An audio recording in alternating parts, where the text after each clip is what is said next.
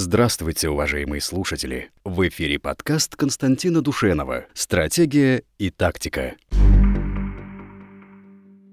Во имя Отца и Сына и Святаго Духа. Аминь. Бог помощь, братья и сестры, уважаемые зрители, здравствуйте. И мы с вами, как всегда, встречаемся в рамках нашей, надеюсь, обоюдно любимой, лучшей в мире самой, что ни на есть, провокационной и а, глубоко аналитической программы «Стратегия и тактика», в рамках которой мы, то есть я, Константин Душенов и Андрей Фефилов, главный редактор телеканала «День», обсуждаем самые разные вопросы. Иван из Омска. Здравствуйте, Константин Юрьевич, Андрей Александрович. Спасибо за то, что подсказали почитать атамана Краснова. Иван, ну вот я говорил, правда, я не вам это говорил, но а, те вопросы, которые обсуждаются на военных программах, дождитесь вы четверга. И в четверг обсудите, чего сейчас Андрей будет, о чем он будет говорить, если вы а, задаете вопрос касательно а, атамана Краснова, то, что мы обсуждали в прошлый четверг на военной программе. Андрей не участвовал в этом обсуждении. Чего ему сейчас прикажете делать? Ну, я читал там... Но я поясню вам. Смысл э, заключался в том, что меня попросили в четверг прокомментировать значит, э, высказывание Киселева, что нужно ставить памятники, там, поставить памятники, в том числе значит, генералу Краснову, который, как известно, э, значит, был сторонником Гитлера и во время Второй мировой войны там, числился в Штатах СС. Вот. И я отвечаю, я сказал, что вообще Киселев не предлагал ставить им памятники, он просто предлагал, так сказать, как-то спокойнее относиться к разным точкам зрения. Да? Я сказал, что вот, например, меня оскорбляют тысячи памятников палачам моего родного народа, всяким там Ильичам, Эдмундовичам, которые стоят. Меня это оскорбляет. Это палачи, в моем понимании, люди, у которых руки по локоть в крови. Но я прагматик, я понимаю, что невозможно сейчас вот в той ситуации, в которой есть. Если моя воля, я бы их точно все снес. Вот лично, если бы от меня это зависело. Но от меня этого не, не зависит и никогда зависеть не будет. Поэтому, ну, я мирюсь с тем, что есть. Понимаете? И я, я предложил и другой стороне, так сказать, примириться. Да, вот был атаман Краснов, герой Первой мировой войны, там, замечательный русский писатель, который во время Второй мировой войны э, значит, поддержал Гитлера. Причем там пишут, огромное количество было комментариев, естественно, меня там какашками закидали сразу, что он воевал, стрелял. Он не стрелял, не воевал. Ему было глубоко за 70 лет. Поэтому вот эти все, так сказать, вещи вы оставьте в стороне.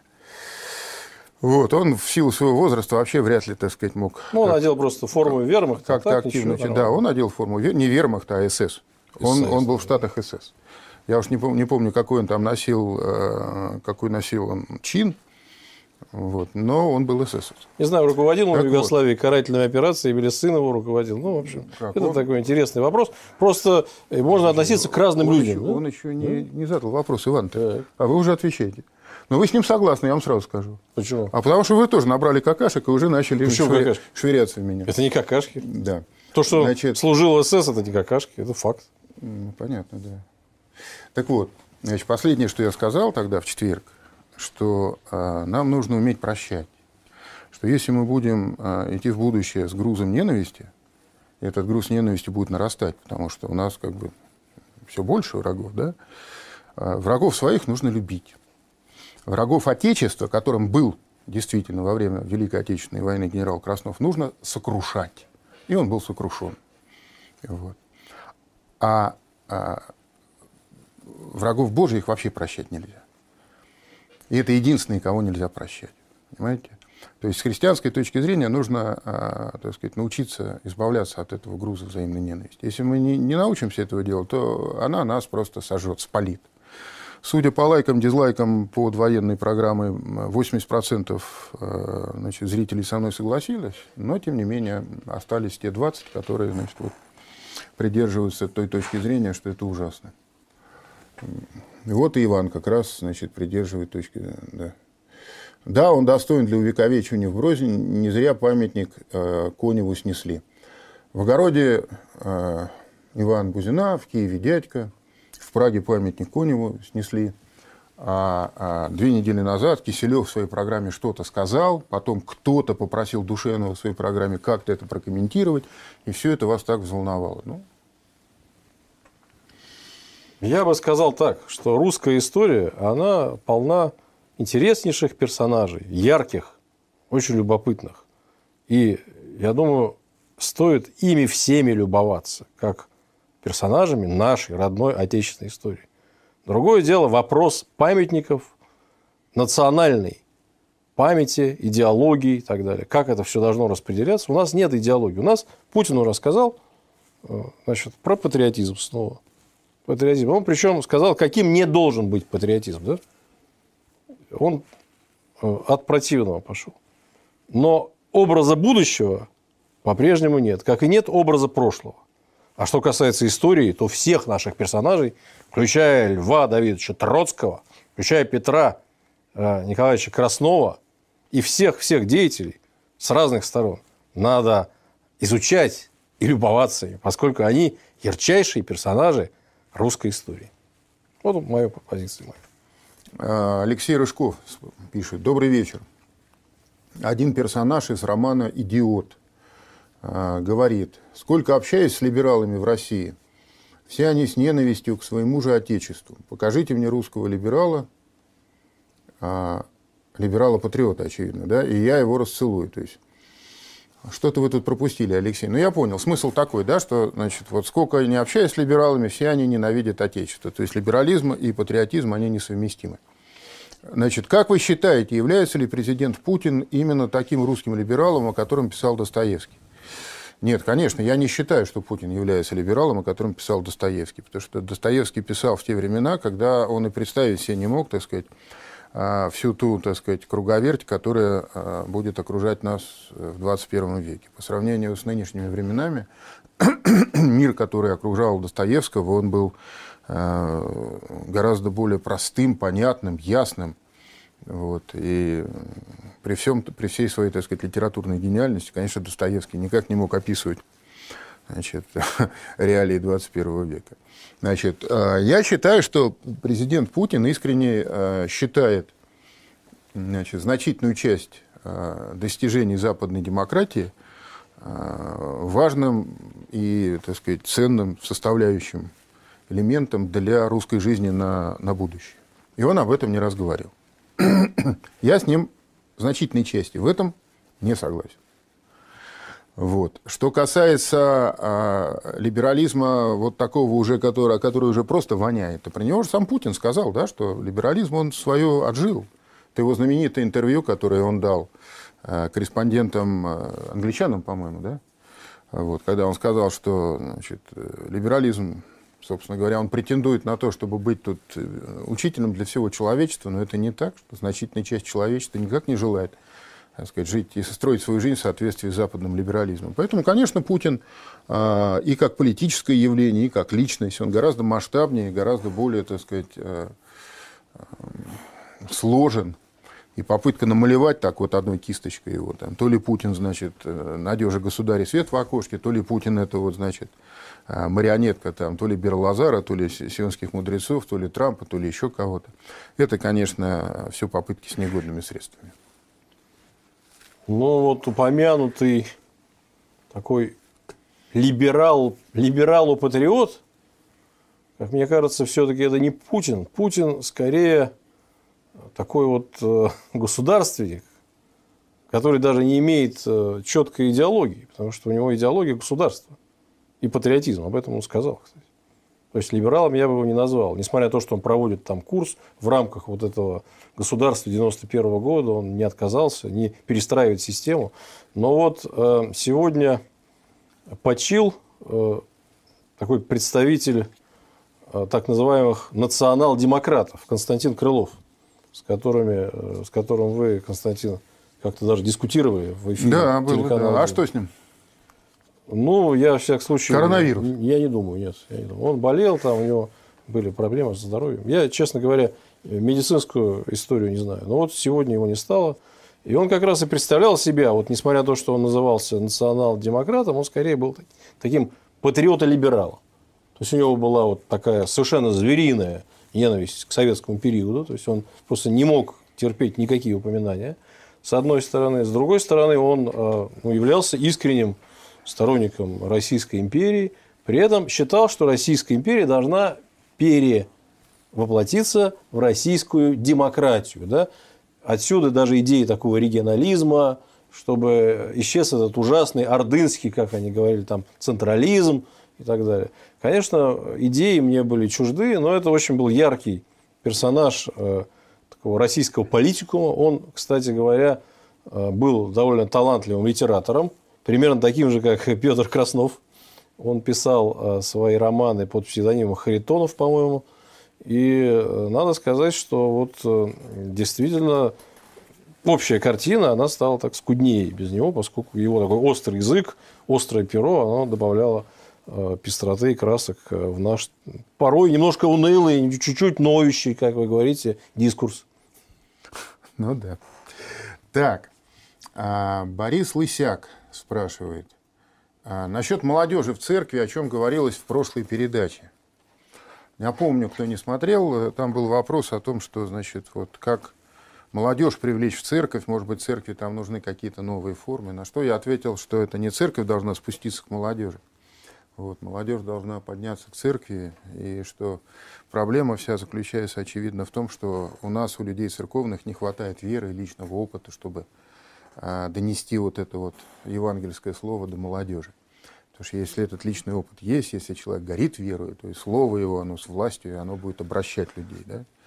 И еще сказал, что вот, конечно, те попы, которые бегают от коронавируса, как зайцы от волка по лесу, да, они вряд ли смогут привлечь молодежь в церковь. Ну так вот, спрашивает Борис Лысяк. А, не знаю, как в целом по России. А, ну да, не, не спрашивает, а пишет. Но у нас в городе на церковных праздниках молодежь является большинством. Ну вот видите, как хорошо. Приходят и мусульмане, стоит на службе русская, а рядом с ней муж башкир – или стоит русский, а рядом с ним жена татарка. Но я могу, Борис, опыт, из собственного опыта привести пример. Значит, в начале 90-х годов а, был, был такой период, когда как бы было можно все. И э, у меня значит, мама в школе, она на пенсии уже работала. И она на пенсии пошла работать, преподавать английский язык в школу рядом. А, и там как-то зашла речь, она сказала, что у нее сын верующий. И директриса предложила, а пусть он нашим детишкам читает. Это сейчас же не пустят ни за что. То есть в школу невозможно прийти с проповедью Слова Божьего в современную российскую школу не пустят ни под каким видом. А тогда, значит, там какая-то щелка узкая открылась. А, значит, и я читал, значит, первоклашкам, а, пятый, шестой класс, восьмой, одиннадцатый. То есть практически получилось, что, значит, всем. Ну, под разными названиями там это все было. А, проверяли меня, приходила там из РАНО комиссия, но полгода я честно отчитал это все. Вот тяжелее всего с первоклашками. Потому что взрослым, ну, уже более не менее, когда им можно там, ну, грубо говоря, лапши на уши навешать. А детишкам же невозможно, они должны чувствовать сердцем. Поэтому с ними труднее всего.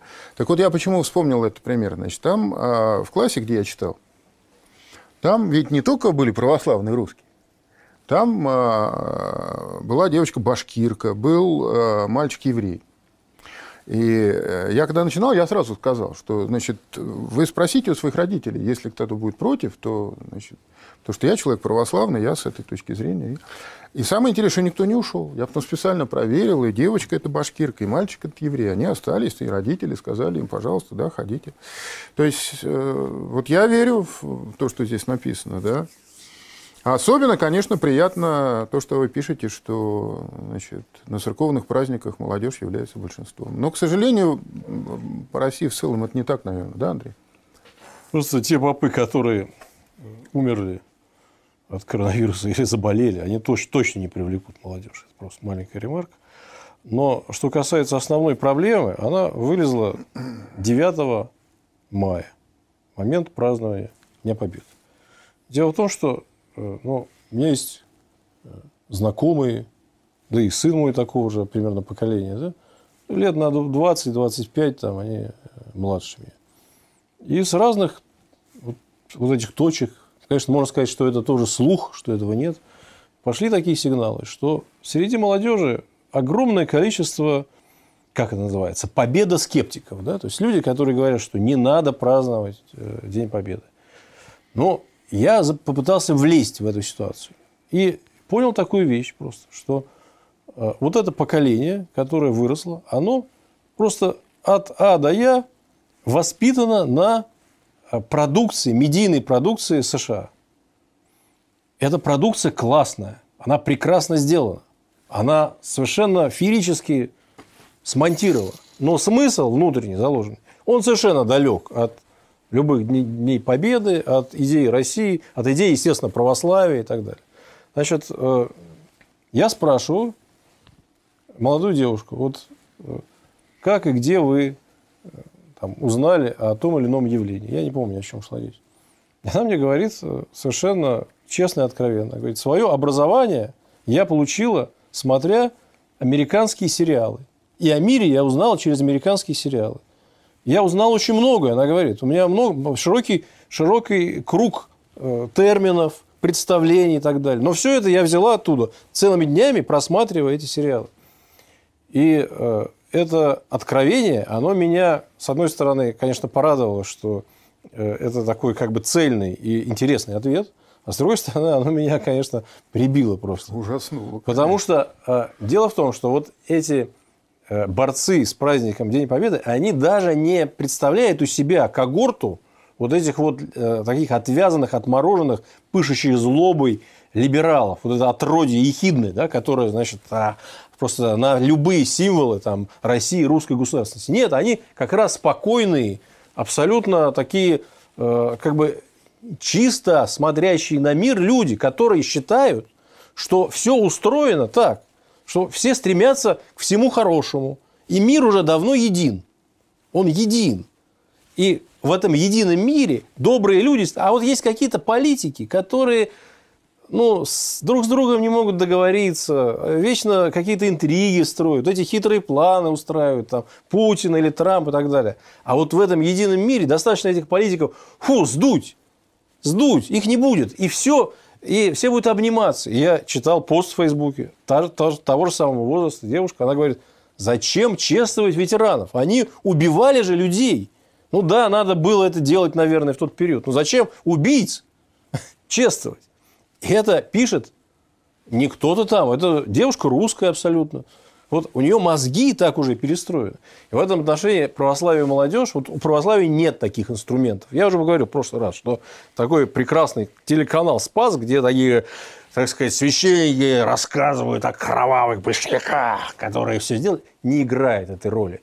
Он не вдохновляет и не зовет молодых людей. Не потому что, ну, не потому что они не хотят этого делать и только любят обсуждать советскую власть. Хотя, может быть, отчасти и поэтому. Но главным образом нет инструментария. Недостаточно ток-шоу, недостаточно вот этих вот, э, значит, э, таких э, как бы яростных споров для того, чтобы как-то зацепить людей.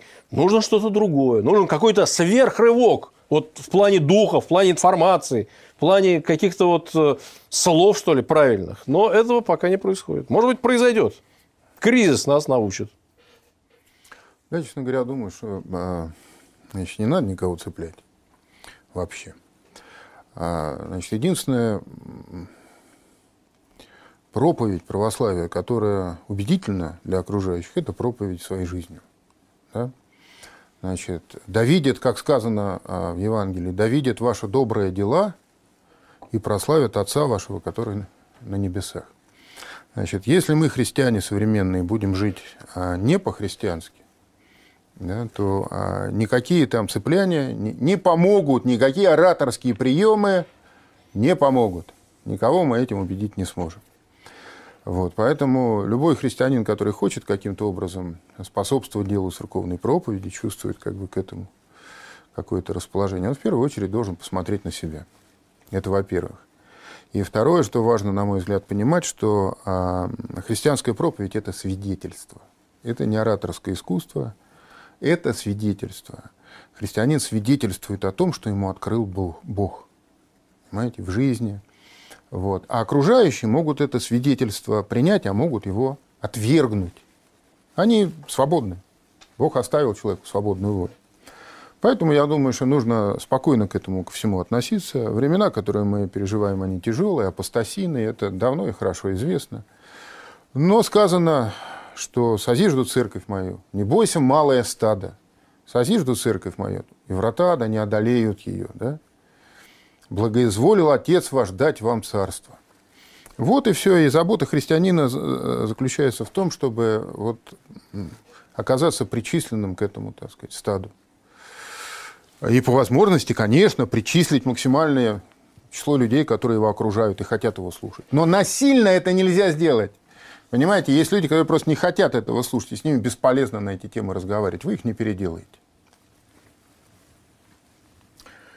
Владимир из Сталинграда. Бог в помощь, уважаемые ведущие. Прокомментируйте сообщение в интернете о том, что коронавирус был выявлен у козы, у папайи и траля-ля. Владимир, я не буду ничего комментировать. Мне, мне это надоело, так сказать, обрыдло мне, значит, эти все обсуждения. А вот если Андрей хочет, пусть, пусть прокомментирует. А я, извините, простите меня ради бога. Я редко так отвечаю на вопросы зрителей, но в данном случае просто не буду ничего комментировать. Все. Мутации вируса не совсем понятны, они не изучены. То, что э, отмечаются вот эти факты, есть такие сигналы, я об этом слышал. Вот э, Сергей Викторович Солнцев об этом тоже говорит.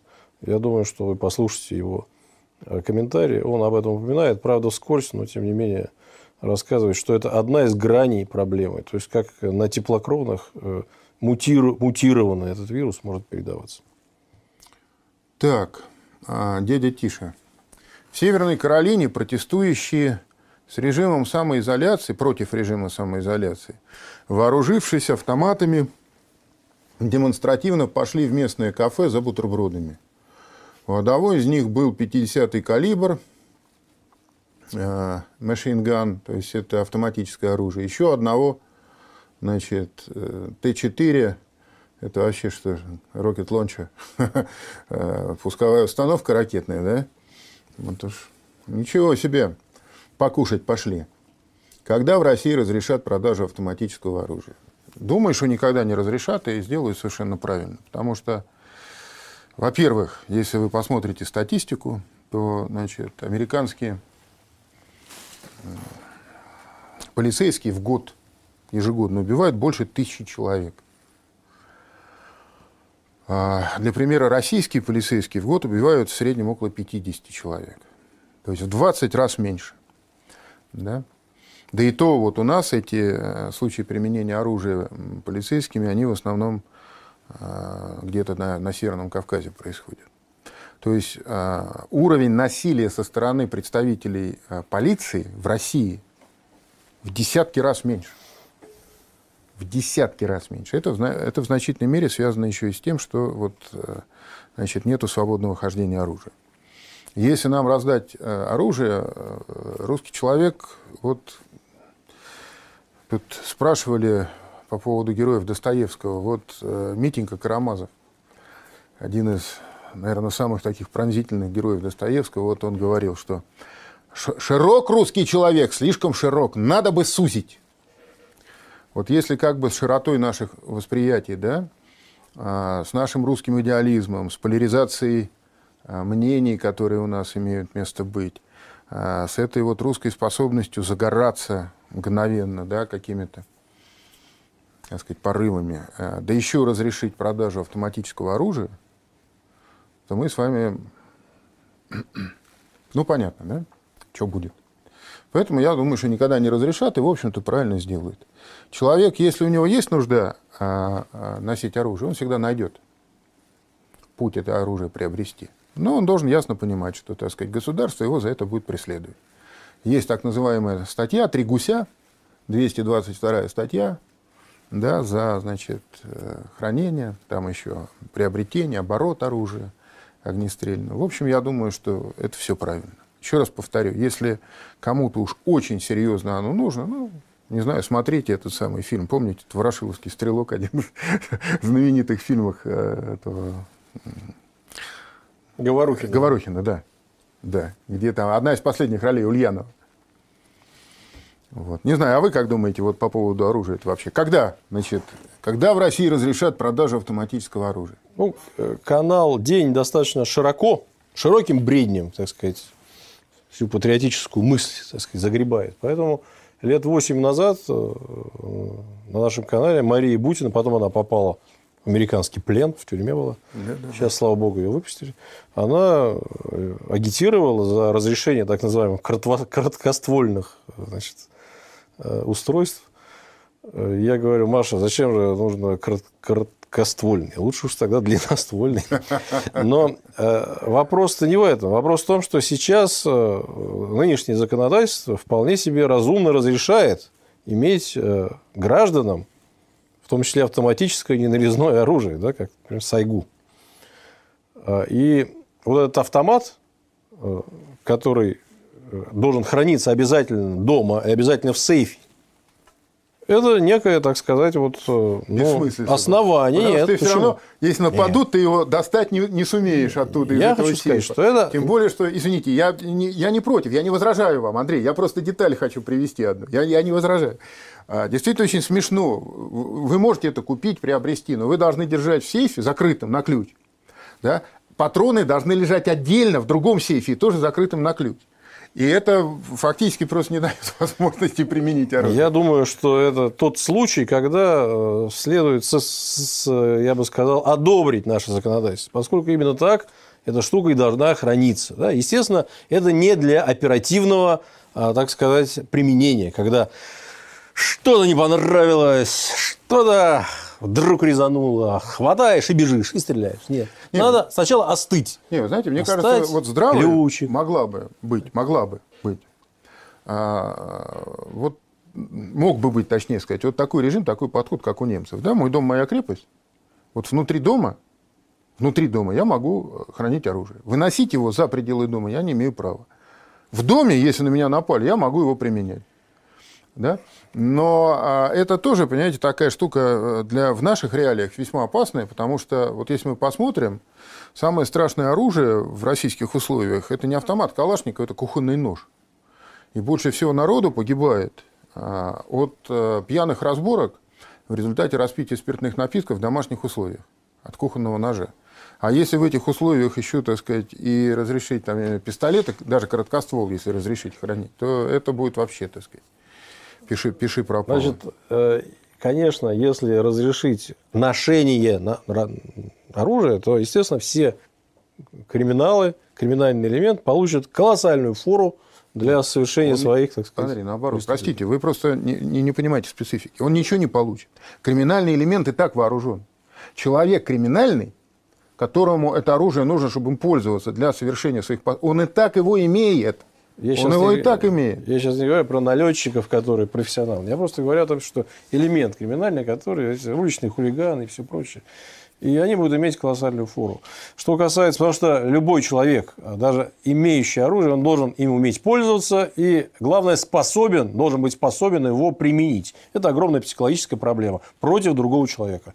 То есть, он должен иметь навык, он должен стрелять уже вначале там, по кошкам, я не знаю, там, еще по каким-то животным, э, должен э, натренировать себя на эту жестокость. Поэтому в России этого нет, слава богу. Что касается дома-крепости. Для того, чтобы иметь дом-крепость, это должен быть дом все-таки наши городские квартиры, вот эти вот как бы скворечники, это нечто иное. И вообще жизнь наемного работника, а большинство населения России, к сожалению, наемные работники, это не совсем то. Это не человек, который сам созиждет свой дом, свое хозяйство, отвечает за семью, и у него стоит на всякий случай в сейпе, запертый на ключ, автомат Сайга. Если что, он его применит против тех, кто покушается на его дом. Вот эта ситуация, она другая, принципиально, где в полисе мужчина обладает вот этим правом, а, так сказать, защиты и правом голоса политического и так далее. Но эти времена прошли на сегодняшний день, а может быть, они вернутся. Ну да, я вот могу сказать по своему опыту, мне не раз предлагали купить оружие, скажем так, за последние 30 лет. Вот. И я всегда, так сказать, категорически от этого отказывался. И всегда объяснял это тем, что я вот, как Чехов, знаю, что если в первом акте на стене висит ружье, то она в третьем обязательно э, выстрелит. Значит, оружие имеет некоторую такую особенность. Оно начинает жить своей жизнью и иногда даже, так сказать, заставляет человека под себя так сказать, под, подлаживаться, да, поэтому я вот, например, всегда категорически от этого отказывался и никогда не имел. Есть такой мистический еще момент, мистический тоже, что если у тебя есть оружие, ты идешь по улице с оружием, да, каким-нибудь холодным, настоящим, да, не то, что перочинный нож, настоящий, или же, э, так сказать, с огнестрельным оружием, ты как бы чувствуешь себя вооруженным, казалось бы, защищенным, но мистически это оружие привлекает другое оружие. То есть человек выглядит как-то так, что э, он как бы на другом немножко уровне, и с ним уже начинает тоже говорить с постамента вот этого другого оружия. Поэтому здесь есть вот тонкости такие. Да. Вот э, касательно значит, э, некоторых национальных особенностей применения э, оружия, я могу рассказать интересный пример тоже из своей жизни. Значит, я когда сидел в Княжево, значит, у нас там был парнишка, у него кликуха была значит, енот. Он с малолетки перевелся, то есть ему только-только 18. Он присел еще, значит, будучи малолеткой, вот, а, а на взрослую зону попал уже там, да, досиживать ему немножко оставалось. Он из такой замечательной семьи, когда, значит, он попросил меня составить э, ему там прошение, по-моему, на условно-досрочное освобождение или еще что-то. Я ему говорю, так, ну давайте, продиктуй, ты напишешь. Он говорит, слушай, говорит, я писать не умею. Ну, реально человек, так сказать, читать и писать ну, с большим трудом. Значит, там э, старший брат его где-то за убийство, значит, там э, тарахтит. Ну, такая семья вот укорененная. И я его спросил. А при этом, кстати, не без таланта парень, замечательно рисовал. Самоучка замечательно рисовал. Правда, рисовал в основном всякую дрянь, которую потом накалывают они себе, там всякие там черепушки, всяких там бесов, демонов. Но вот сам научился. И я его, значит, так мы разговорились, я его спросил, я говорю, а ты как вообще попал-то? А он говорит, да понимаете, говорит, какое дело, я вот э, шел я себе по улице, а я, говорит, был под дурью. Иду я по улице, и у меня, говорит, ПМ с собой. Вот. А навстречу мне идут, значит, два мужика э, с женщинами. Ну и как-то мы не, сумели разойтись. Мне показалось, что меня, они меня оттолкнули. Ну, а я, говорит, под дурью. Я, хватит башки одному. Говорит, я, говорю, тебя сейчас, ну-ка иди. Оказалось, что он шел мимо районного управления внутренних дел, а эти два мужика – это два опера, которые с работы просто провожали сотрудниц. И они ему тут же ласты закрутили, и в результате он, значит, поехал. Ну, его спасло то, что ему тогда еще 18 не было. Ну, вот, понимаете, да, это вот такая иллюстрация э, к тому, как могут, могут приняться, э, может применяться оружие в наших непростых российских реальностях.